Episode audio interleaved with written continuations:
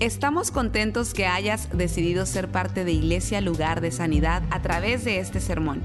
Tal vez estás en tu automóvil, haciendo ejercicio, en el quehacer de tu casa o simplemente disfrutando tu día. Es nuestra oración y nuestro deseo que tú recibas lo que Dios tiene para ti. Si te es posible, te recomendamos que tomes notas de lo que Dios te hable el día de hoy. Gracias Padre te damos en esta tarde. Gracias por todo el que está aquí, Señor. Bendice. Oh Señor, llena, háblanos, enséñanos en el nombre de Jesús. Tu palabra es sagrada, es santa. Así que haz que esta palabra germine en nosotros y produzca fruto. En el nombre de Jesús. Amén, amén, amén. Bueno, qué bueno verlos a todos una vez más. Los que nos visitan en línea, gracias por estar con nosotros. Esperamos que Dios también los toque a ustedes donde quiera que estén. Hoy yo quiero hablar sobre un tema que es uno de mis temas favoritos. Hay, todos los temas de la, de la palabra de Dios son extraordinarios, pero hay algunos que sobresaltan. Este de hoy es uno de esos temas favoritos. Hay dos temas que me gustan mucho y yo predico mucho de ellos, que son el propósito de Dios para tu vida. Es de eso vamos a hablar hoy. Y el otro tema es viviendo ahora. Porque mucha gente vive lamentando el ayer, el pasado, y preocupado por el mañana, y se le olvida vivir el presente. Así hay mucha gente viviendo en el pasado o en el futuro, y no viven en el presente. Y a mí me fascina ese tema porque eh, fuera del presente no hay nada. Todas las decisiones que usted ha tomado ha sido en presente. Amén. Ayer terminó anoche, mañana todavía no está aquí, hoy es todo lo que tenemos. Amén.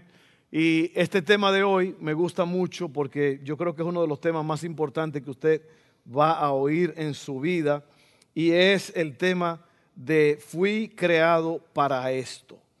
Fui creado para esto. ¿Para qué? Bueno, yo se lo voy a explicar. Yo le voy a explicar a usted para qué usted fue creado en este mensaje. Y eh, tu propósito en esta vida no es vivir simplemente por el hecho de que estás respirando. El propósito tuyo en esta tierra es vivir conforme a lo que Dios ha diseñado para ti. Dios te ha diseñado, cuando tú naciste, no fuiste un accidente, tú fuiste, eh, eh, tú fuiste creado por Dios, diseñado por Dios.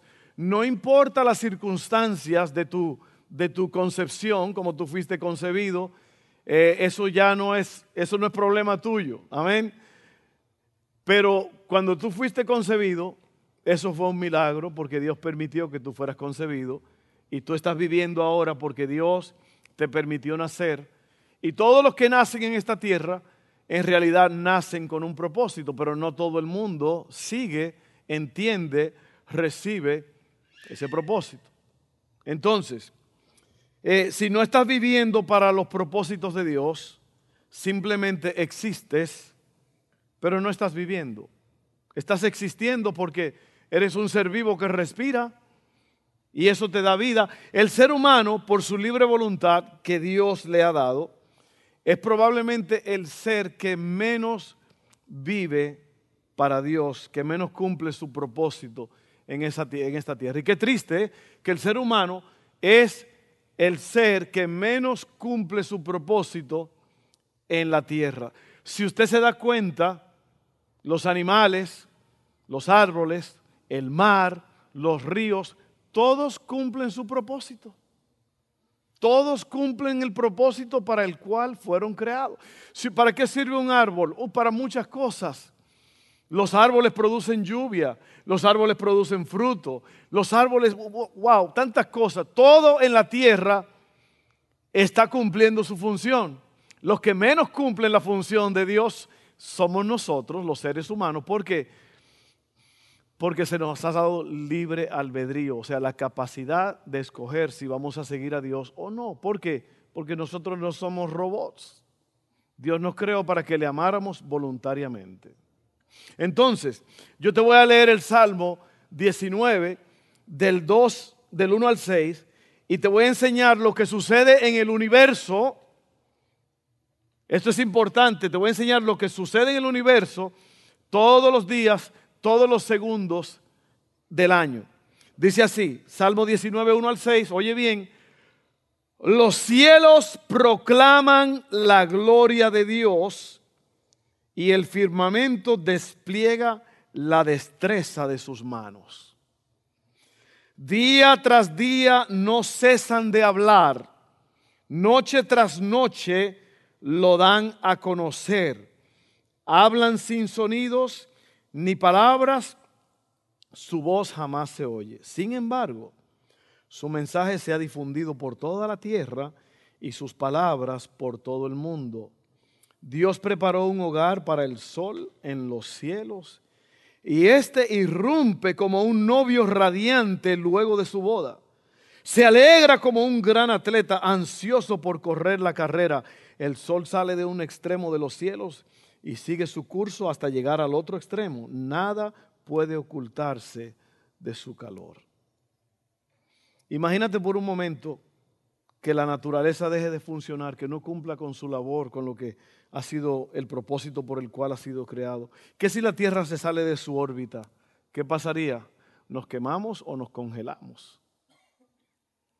Ahora, que eso me da a mí entender algo muy especial que tú tienes que entender también. Yo lo entiendo y tú lo tienes que entender, o yo estoy en el proceso de entenderlo.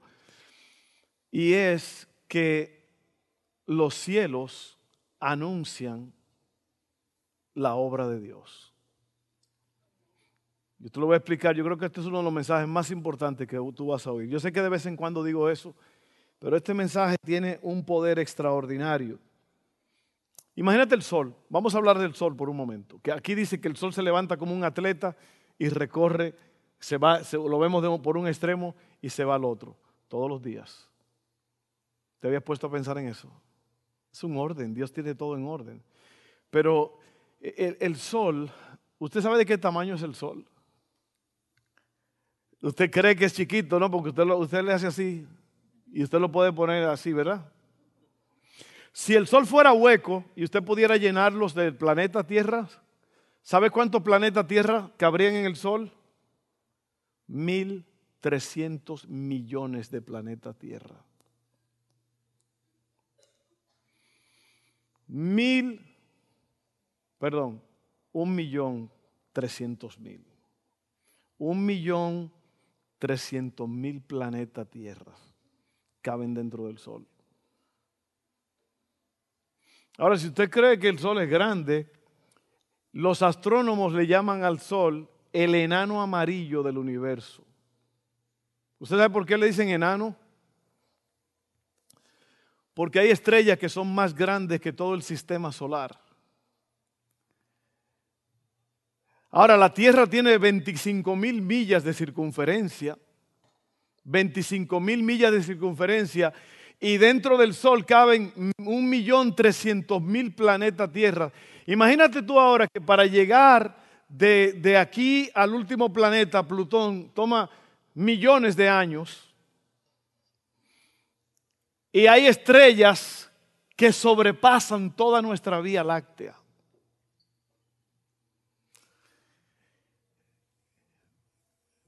El Dios que está aquí ahora mismo, que Él está aquí, pero tú no lo puedes ver, Él hizo todo eso. Y yo sé que para muchos de ustedes eso no significa nada, porque tú no, tú no has entendido esto. Pero el Dios que le servimos, Él hizo todo eso. Hay una estrella que se llama Antares. Estudiala, léela, ve el tamaño de esa tierra. Y esas son las pequeñas del universo. No hay el, el universo no tiene final. ¿Ok? Ahora mira, te digo todo esto porque hay algo muy importante que tú tienes que entender. ¿Cuántos de ustedes han visto las, estrellas como... ¿Cuántos han oído ustedes que saben inglés? Una canción que dice Twinkle, twinkle, little star. ¿Usted sabe por qué las estrellas hacen así? Que, ese twinkle. Que, ¿usted, ha visto la estrella como hace? Como, como que están moviéndose. Y es bien raro porque se mueven, se mueven. Lo hacen por los gases y por los rayos que tienen. ¿Sabe por qué hacen eso? ¿Usted sabe por qué las estrellas hacen eso? El salmista escribió esto hace cuatro mil años. y dice, los cielos proclaman la gloria de Dios y el firmamento despliega la destreza de su mano. ¿Sabe lo que dice? Es que una estrella le manda una señal a otra. Un día le manda una señal al otro. Hay una comunicación continua en el, en el universo porque le están dando gloria a Dios. Cuando una estrella está haciendo eso, es que le está dando gloria a Dios. Ahora le voy a decir algo más, todavía más profundo. Miren esto. Yo, espero que usted me esté oyendo bien y que usted esté descifrando esto. Miren, oiga bien lo que dice. Todo esto ocurre en ese vasto universo. Pero mira lo que dice aquí. Sin embargo, el mensaje de, de las estrellas se ha difundido donde? Por toda la tierra y sus palabras por todo el mundo.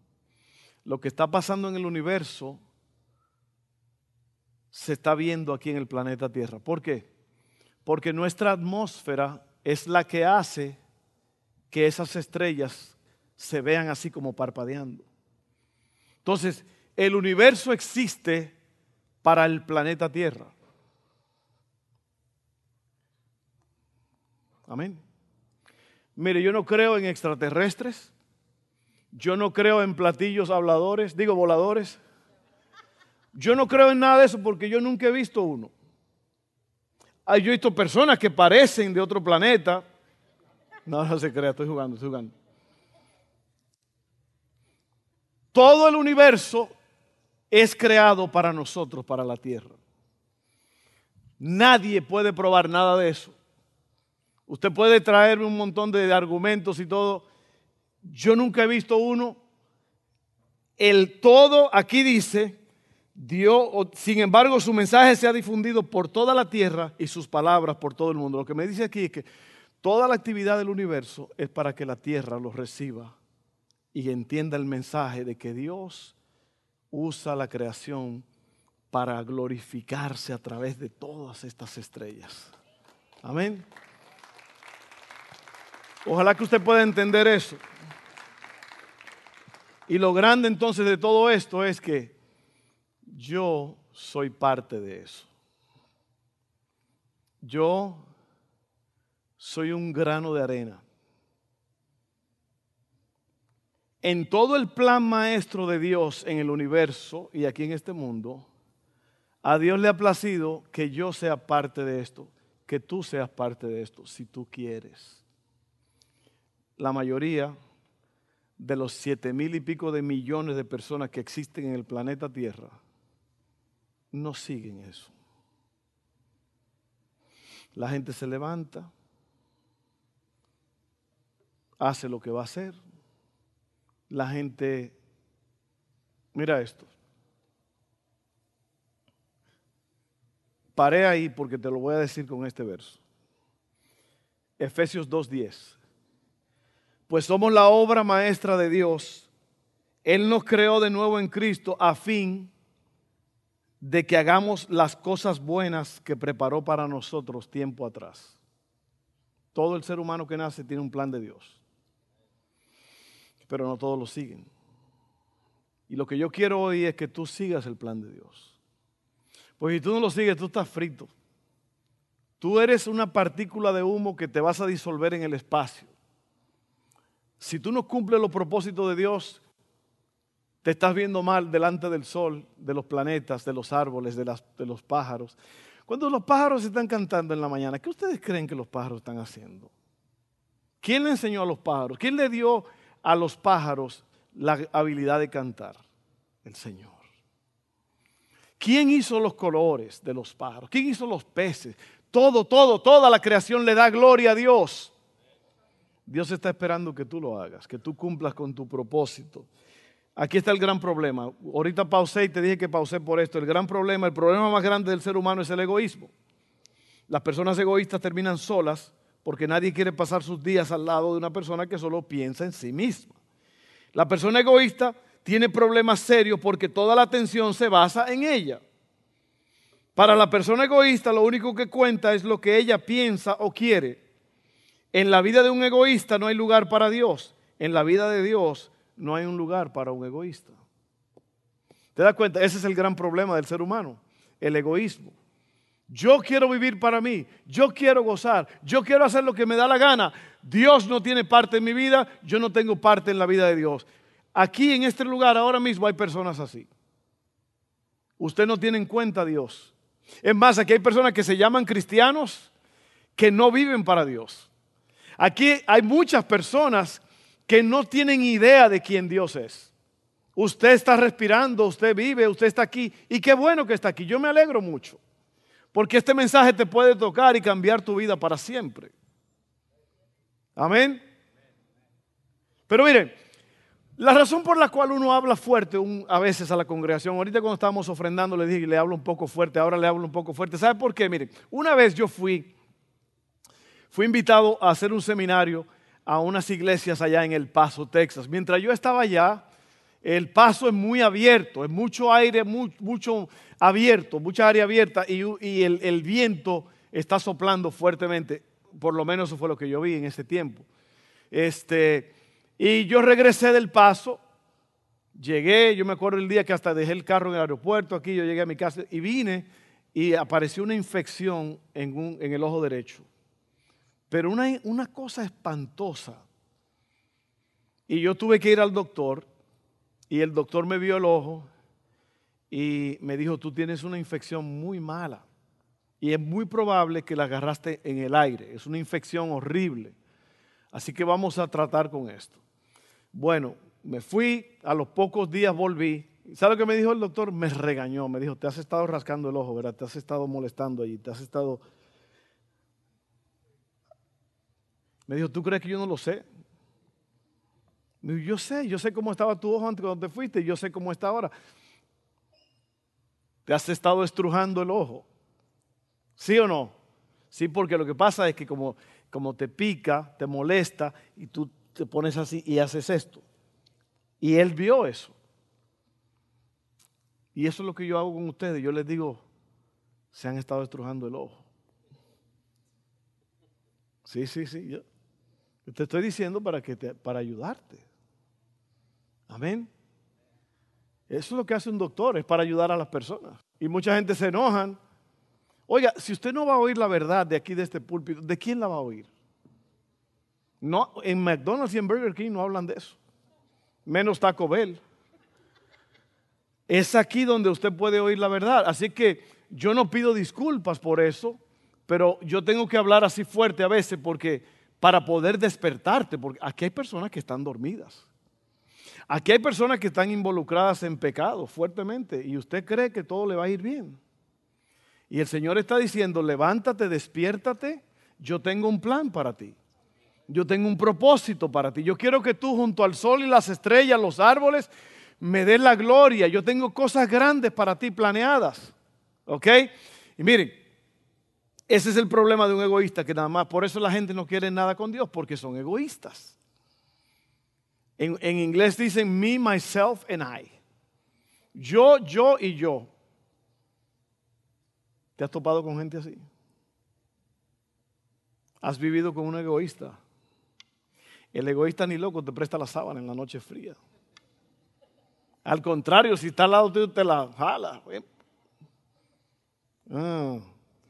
Ahora, miran esto. Vamos a hablar de la vida con propósito entonces.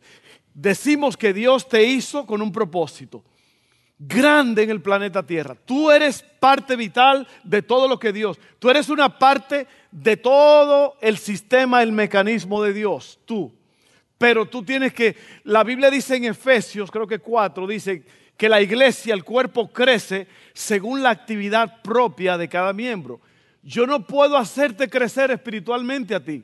Yo no puedo hacer nada para que tú crezcas espiritualmente, excepto animarte, empujarte, enseñarte, pero la práctica eres tú el que la vas a hacer. Me gustó lo que dijo eh, eh, Enrique, que él ha estado buscando a Dios, él ha estado oyendo lo que yo he dicho y él se metió a buscar a Dios. Eso es lo que se quiere.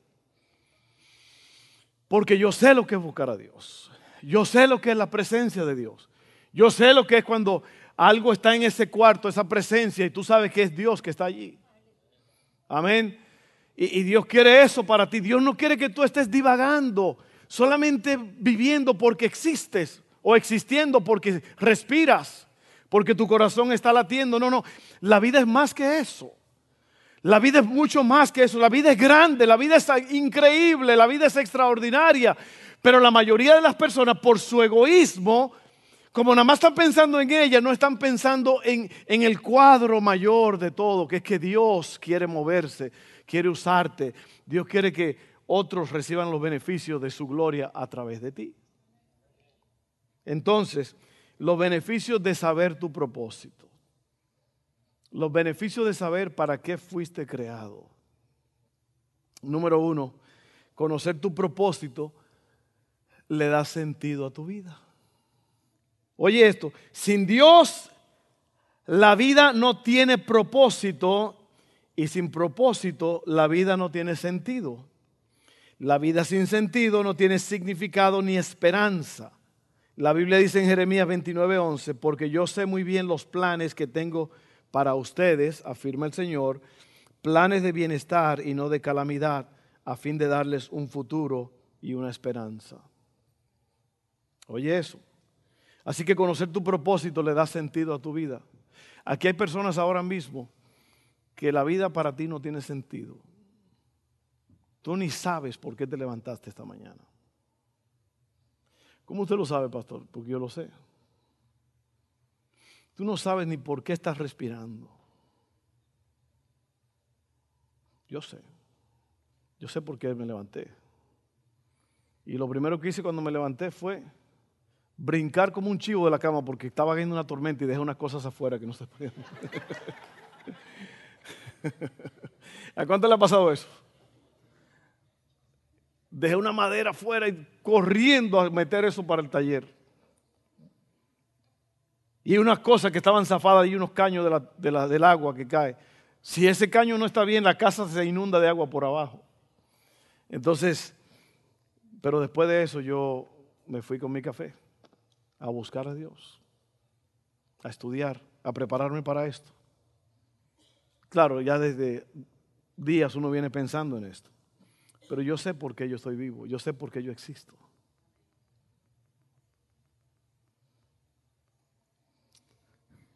Número dos, conocer tu propósito simplifica tu vida.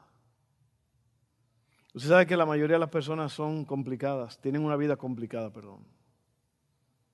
Porque, ¿cómo se sabe, cómo se reconoce una vida eh, complicada? por el drama que produce. Por el drama. oiga a la gente hablar. Oiga a las personas como hablan. Y tú dices, wow, cuánto drama. Y es porque es una vida complicada. Miren esto. Esto define, o sea, conocer tu propósito define lo que haces o lo que dejas de hacer. Tu propósito se convierte en el patrón que usarás para evaluar qué cosas son esenciales y cuáles cosas no. Hazte la pregunta, ¿esta actividad que voy a realizar me ayudará a cumplir los propósitos de Dios para mi vida? Piensa bien un momento. ¿En qué luchas, en qué batallas te estás metiendo tú? ¿Qué estás luchando tú que en realidad no, no vale la pena morir por esa batalla? sin un propósito definido, no tienes fundamento en qué basar tus decisiones, distribuir tu tiempo y usar tus recursos. Entonces tomarás decisiones basadas en las circunstancias.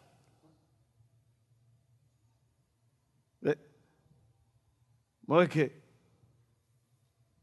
fíjate que, que una mujer se, se ofreció y yo caí. A mí no me pasa eso. Porque yo tengo un propósito.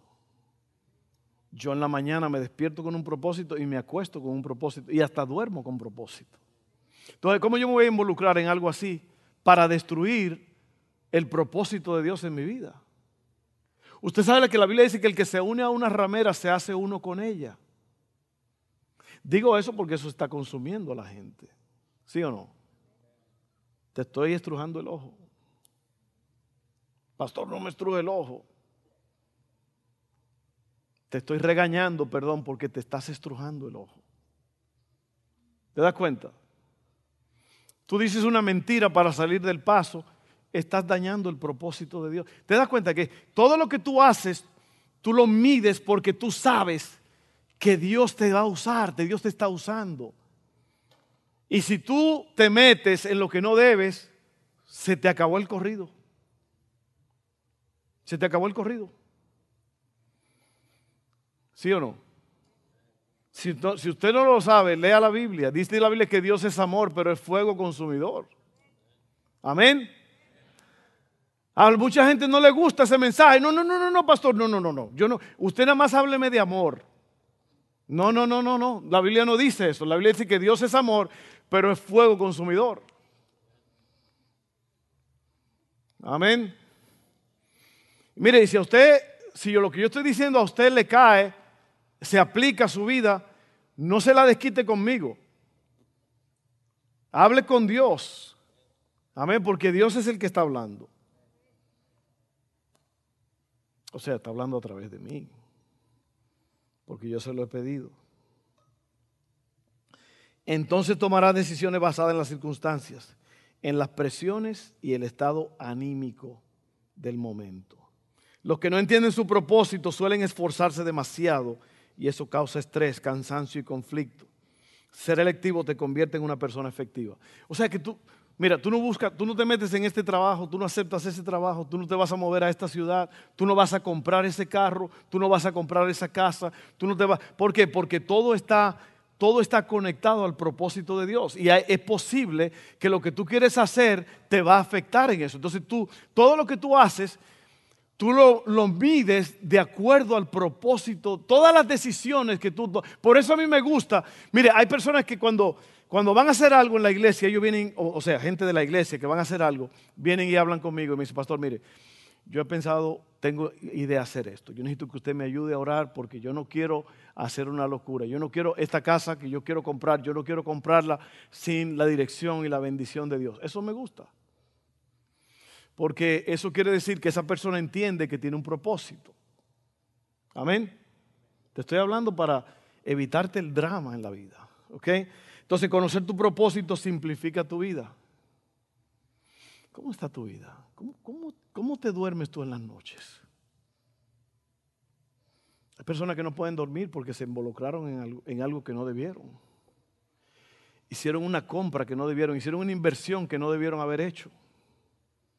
Un amigo mío me dijo una vez, yo un millón de dólares invertí y perdí todo. Dijo, yo desobedecí a Dios en esa área y me puse a hacer algo que no debía haber hecho. Entonces, conocer tu propósito eh, le da sentido a tu vida. Conocer tu propósito simplifica tu vida. Tres, conocer tu propósito estimula tu vida. El propósito siempre produce entusiasmo.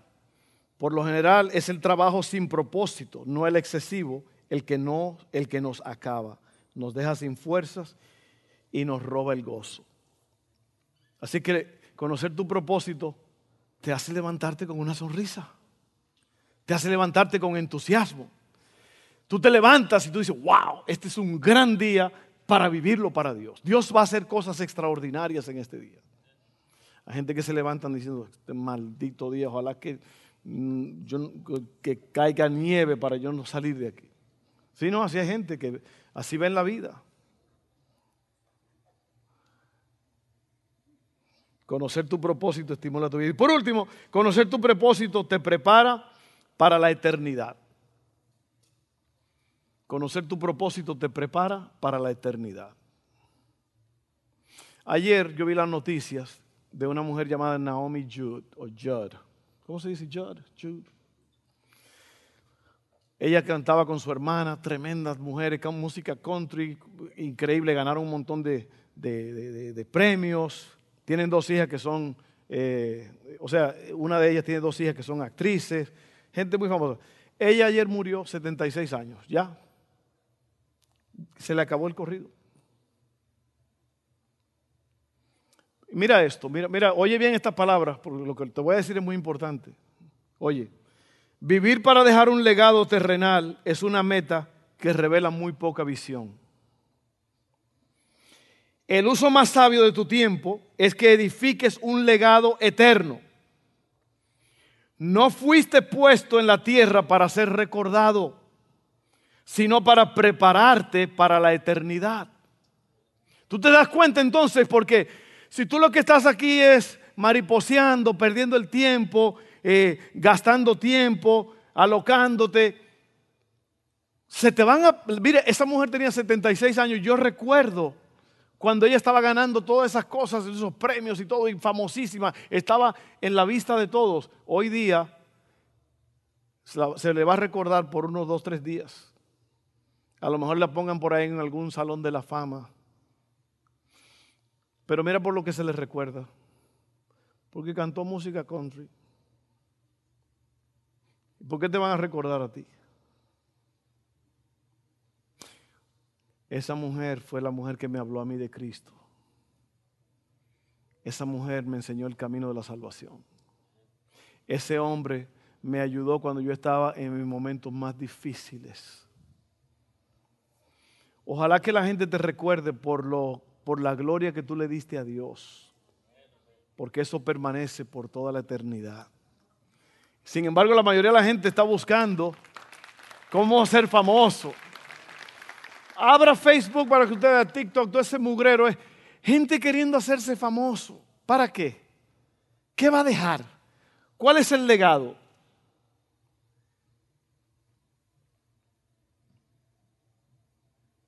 Oiga esto, segunda de Corintios 5, 6 al 10, y ya vamos terminando. Así que siempre vivimos en plena confianza, aunque sabemos que mientras vivamos en este cuerpo, no estamos en el hogar celestial con el Señor pues vivimos por lo que creemos y no por lo que vemos. Sí, estamos plenamente confiados y preferiríamos estar fuera de este cuerpo terrenal porque entonces estaríamos en el hogar celestial con el Señor. Así que, ya sea que estemos aquí en este cuerpo o ausentes de este cuerpo, nuestro objetivo es agradarlo a Él. Pues todos tendremos que estar delante de Cristo para ser juzgados. Te va a llegar la hora. Te va a llegar la hora de estar ante el trono de Cristo, el tribunal de Cristo. Cada uno de nosotros recibirá lo que merezca por lo bueno o lo malo que haya hecho mientras estaba en este cuerpo terrenal. ¿Te das cuenta? ¿Para qué estás en este cuerpo terrenal? Para glorificar a Dios. Todo lo que tú hagas, sea de palabra o de hecho, hazlo para el Señor. Y mira esto, la conclusión, yo te voy a dar una conclusión y te voy a dar un verso. Mira, sin un propósito claro, seguirás cambiando de dirección, de trabajo, de relaciones, de familia, de iglesia y muchas cosas más, esperando que cada cambio pueda resolver la confusión o llenar el vacío de tu corazón. Piensas, esta vez será diferente. Pero eso no resuelve tu verdadero problema, es decir, la carencia de enfoque o propósito.